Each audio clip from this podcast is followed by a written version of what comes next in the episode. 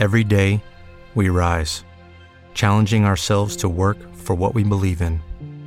At U.S. Border Patrol, protecting our borders is more than a job, it's a calling.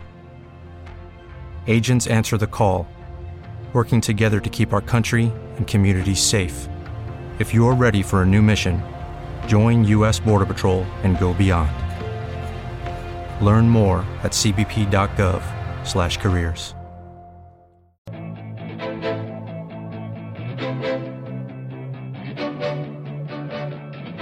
La información al minuto, la actualidad al momento. Capital Intereconomía.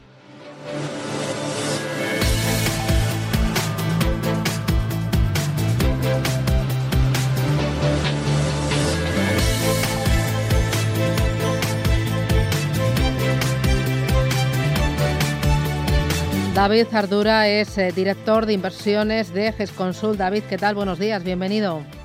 Hola Susana, buenos días. Bueno, tenemos hoy un día intenso, ¿no? Para variar, eh, un día interesante y, de los bonitos eh, desde el punto de vista informativo. Tenemos las, las cuentas de Inditex, que ha sido el aperitivo o el primer plato de, de este día, de este miércoles, y son muy importantes porque Inditex es uno de los top de la bolsa española, del comercio mm, eh, retail en España y a nivel mundial. Y bueno, sus eh, cifras y su visión de futuro es un termómetro de, toda la industria. Eh, ¿Cómo has visto las cuentas de, Inditex, David? Bueno, pues efectivamente es un, es un termómetro. Las hemos visto ligeramente por debajo de lo esperado. tampoco, tampoco mucho, pero hay que tener en cuenta eh, todas las restricciones, cierres y demás que hemos vivido en el último trimestre del, año, que posiblemente en las, en cifras previas de los analistas pues no estaban eh, plenamente contempladas, eh, continúa con un 21% de las, de las tiendas cerradas, lo que es mucho, y, todo eso, pues bueno, evidentemente pues tiene, tiene su impacto. a destacar el crecimiento de las ventas online, como ha pasado en prácticamente, en prácticamente todo, todo el resto del mundo, eh, que el comercio electrónico ha hecho en unos meses lo que debería haber hecho en unos años. Entonces, ahora mismo ya es el 30% de las ventas eh, son online y, bueno, y a pesar de todo, oye, pues pasa pasa el, el, todo el ejercicio 2020 con beneficios, lo que también dice un poco de la, de la resistencia de la compañía. Seguramente, en la medida que venga la reapertura de la economía, que recuperemos toda la movilidad, que ese, ese ahorro se convierta en el, ahorro que ya se incrementa muchísimo, se convierta en consumo, pues poco a poco iremos iremos teniendo mejores noticias de Inditex. Eh, oye, Inditex, además de eh, anunciar que gana un 70% menos, eh, que potencia esa venta online a tope, sí que ha anunciado que va a doblar el dividendo este año. ¿Nos puedes explicar cómo una compañía que gana menos reparte más dividendo? Bueno, también es cierto que venía de, de, dividendos más contenidos los años los años anteriores. Es cierto que al final eh, Inditex eh, es como, como lo que es, que es una gran generadora de caja, eh, se puede permitir también este tipo de mm, este tipo de movimientos que bueno que en un momento determinado si no tienes planes de inversión inmediatos si, si te encuentras con, con exceso de recursos pues al final mm, tampoco está mal remunerar al accionista recompensar al accionista y, seguramente cuando tengamos proyectos o, tengamos una apertura más amplia de la economía, tengamos esa recuperación de la movilidad, eh, pues seguramente volverá un poco hacia esa, hacia esa normalidad. Nosotros lo marcamos ahí en, una compañía eh, muy saneada, con un exceso de recursos y, que, y que prefiere hacer ese movimiento para, para recompensar al accionista. Nada eh, ¿Tenéis vosotros Inditex en cartera o alguna de sus competidoras? Tenemos, tenemos. Sí. tenemos, sí, sí. Vale, ¿y alguna otra de sus competidoras? ¿Os gusta el sector? Bueno, eh, no especialmente, no especialmente. Y Inditex al final es un, es un modelo, eh, casi te diría que es casi una compañía de logística. Es decir, eh, Inditex es un modelo que es muy difícil replicable, eh, muy difícilmente replicable por, por los demás, que es su gran barrera de entrada, que es lo que le garantiza la posición de, de, liderazgo que tiene. Y, y, del sector no nos gusta especialmente, eh, pero sí que nos gusta, nos gusta esta compañía por eso, por, por, por la gran flexibilidad que tiene, por, por la capacidad que tiene de distribución, de cambiar eh, colecciones prácticamente sobre la marcha eh, todo, todo eso nos parece que, la, convierte en, algo único, yo te diría que algo único, ¿no? Y, y, nos parece una compañía de una calidad excelente y más allá de las valoraciones que siempre son caras en Inditex, nunca nunca es una compañía que esté especialmente barata, pero sí que nos parece que es una compañía para tener en cartera de manera estructural, al menos en España. Eh, oye, me interesa también eh, saber tu valoración por AENA. Ayer contaba que no espera volver a niveles pre-COVID hasta el año 2026. Eh, va a cometer un importante plan de inversiones y va a subir también las tasas aéreas. Este tipo de, noticias influyen en en la compañía. Eh, ¿Lo tenéis en cartera? ¿No lo tenéis? No lo tenemos, no lo tenemos porque no es eh, no es una de las compañías que, más nos guste, porque además eh, la recuperación de la movilidad, la vuelta a la normalidad, la hemos preferido, digamos, no, no, no, me gusta utilizar la palabra jugar, vamos a decir, la hemos preferido gestionar por otro tipo de compañías que vemos que a lo mejor tenemos más visibilidad es cierto que la recuperación, pero esto es algo que veníamos ya poniendo encima de la mesa eh, desde, desde el año pasado. Eh, vamos a tener un primer rebote económico muy importante en el, en el año 21. Ayer la OCDE, como sabes, pues, pues, revisó, revisó también ese crecimiento global al alza. Vamos a tener un, reporte, un, rebote económico muy importante, pero luego tenemos que reconstruir eh, todo lo que se ha perdido y eso tardaremos, tardaremos. el 2026, bueno, es, es, un, es, es, un, es una fecha bastante alejada en el tiempo. Nosotros la situábamos un poquito antes, que, volviéramos a la normalidad alrededor del, del año 23, pero pero en cualquier caso preferimos eh, preferimos optar para, para esa recuperación por compañías que además están muy castigadas como puede ser las aerolíneas como puede ser el ocio como puede ser los propios el propio sector financiero. Todo eso nos parece nos parece que tiene una visos de una recuperación más inmediata. Entonces pensamos que, que como opción para jugar ese movimiento cíclico eh, preferimos estar en, en, ese tipo de sectores. De aerolíneas qué tienes Iberia, IAG.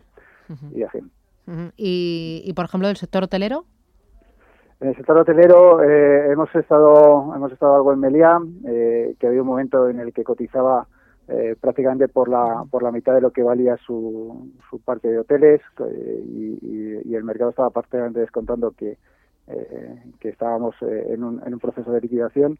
Y ahí sí que sí que pensamos que evidentemente va a ser difícil la, la recuperación, que no sabemos si la recuperación va a ser en ahora que se habla tanto de la Semana Santa, no va a ser no sabemos si vamos a recuperar la movilidad en, primavera, en verano o ya en 2022, pero en cualquier caso eh, la oportunidad ha estado ahí, nosotros pensamos que sigue estando porque había un momento en el que hemos descontado que todo este tipo de compañías no es que no volvieran a la normalidad, sino que directamente cerraban, ¿no? Y, ahí es donde para nosotros se ha, se ha abierto esa, esa oportunidad. Ya, luego me hablabas también del sector financiero. ¿Ahí de qué compañías me estás hablando? Bueno, bancos españoles, eh, lo es lo que tenemos en cartera, sobre todo. Eh, Santander, Bank Inter, Unicaja, Liberbank. Eh, pues lo hemos hablado alguna vez. Al final, eh, vamos a un mundo, si, si todo va, no como se espera, sino simplemente si volvemos a esa normalidad, pues iremos a un mundo con algo más de inflación, iremos a un mundo que poco a poco los tipos largos irán normalizando, como ya de hecho así está pasando, más en Estados Unidos que en Europa, y, esa curva de tipos pues poco a poco también irá beneficiando a los bancos, y, es un poco lo que hablábamos antes. Los bancos ha habido un momento en el que prácticamente cotizaban que eran incapaces de generar rentabilidades a largo plazo. Y esas rentabilidades van a ser pequeñas, no van a ser como las que teníamos hace 20 años, ni muchísimo menos, pero sí que van a ser rentabilidades importantes, sobre todo en los bancos de mayor calidad, como puede ser Santander o Bankinter. Y, y ahí es donde nosotros vemos la oportunidad. Eh, en, ese, en ese mundo con algo de inflación, con algo de normalidad, pues que esos bancos dejen de cotizar a, niveles prácticamente de derribo y poco a poco se vuelvan... Eh, eh, su valoración se equipara a la rentabilidad que son capaces de generar. esa, es un poco nuestra idea. Eh, tú estás muy encima de la renta variable, pero también de la renta fija, y aquí hay un elemento que es el tema de eh, la inflación. ¿Te estás protegiendo de alguna manera ante un cambio o ante un repunte futuro de la inflación?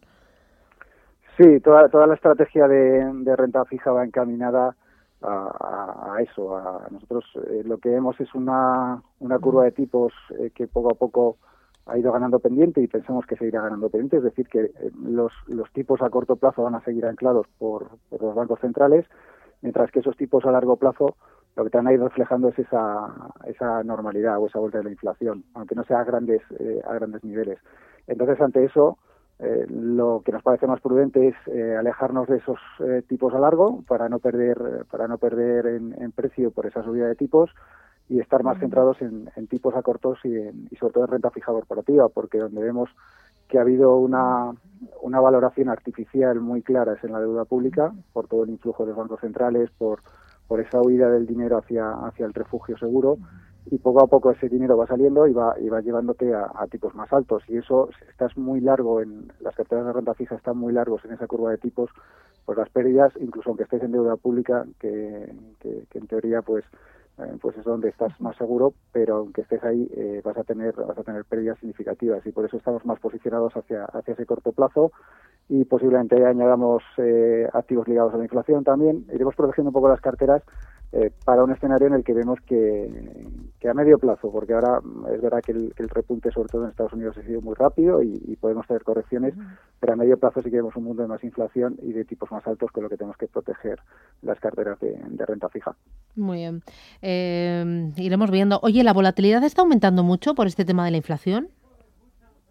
La volatilidad está aumentando. A mí, lo que me sorprende de la, de la volatilidad es que no se ha normalizado. Eh, si, si tú miras la volatilidad que teníamos pre-COVID, eh, una situación normal era volatilidad era eh, un VIX en torno, en torno al 10 más o menos, 10, 12, y, no, no ha bajado del 20. Eh, entonces, eso también te da, te, da, te da la indicación de que el mercado todavía sigue con un ojo puesto en, en como la pandemia, en esta situación de inestabilidad no termina de no termina de normalizarse ¿no? y, y bueno y la volatilidad eh, en la deuda pública como está pasando ahora con los tipos a largo eh, inevitablemente se transfiere a todos los activos de riesgo. Y lo estamos viendo lo vimos ayer que por ejemplo cuando los tipos bajaron el efecto el efecto sobre las bolsas y, sobre los distintos sectores pues fue, fue muy claro no ahora mismo es lo es lo que está mirando todo el mundo en el mercado y, por supuesto lo tienes que tener encima, mm. encima de la mesa. ¿no? Claro, esta tarde va a ser muy importante el dato de inflación que conozcamos ¿no? en Estados Unidos y mañana lo que diga Christine Lagarde ¿no? al frente del BCE, ahora cómo, cómo están las aguas revueltas.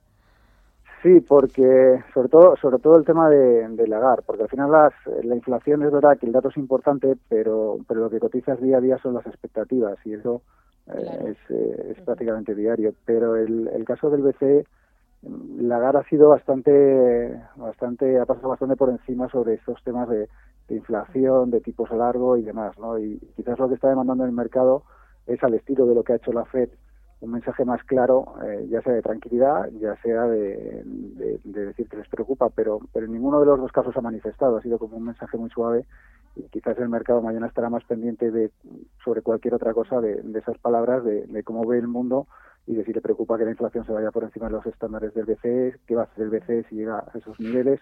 Bueno, un poco lo que ha hecho la FED que ha sido, ha sido muy claro.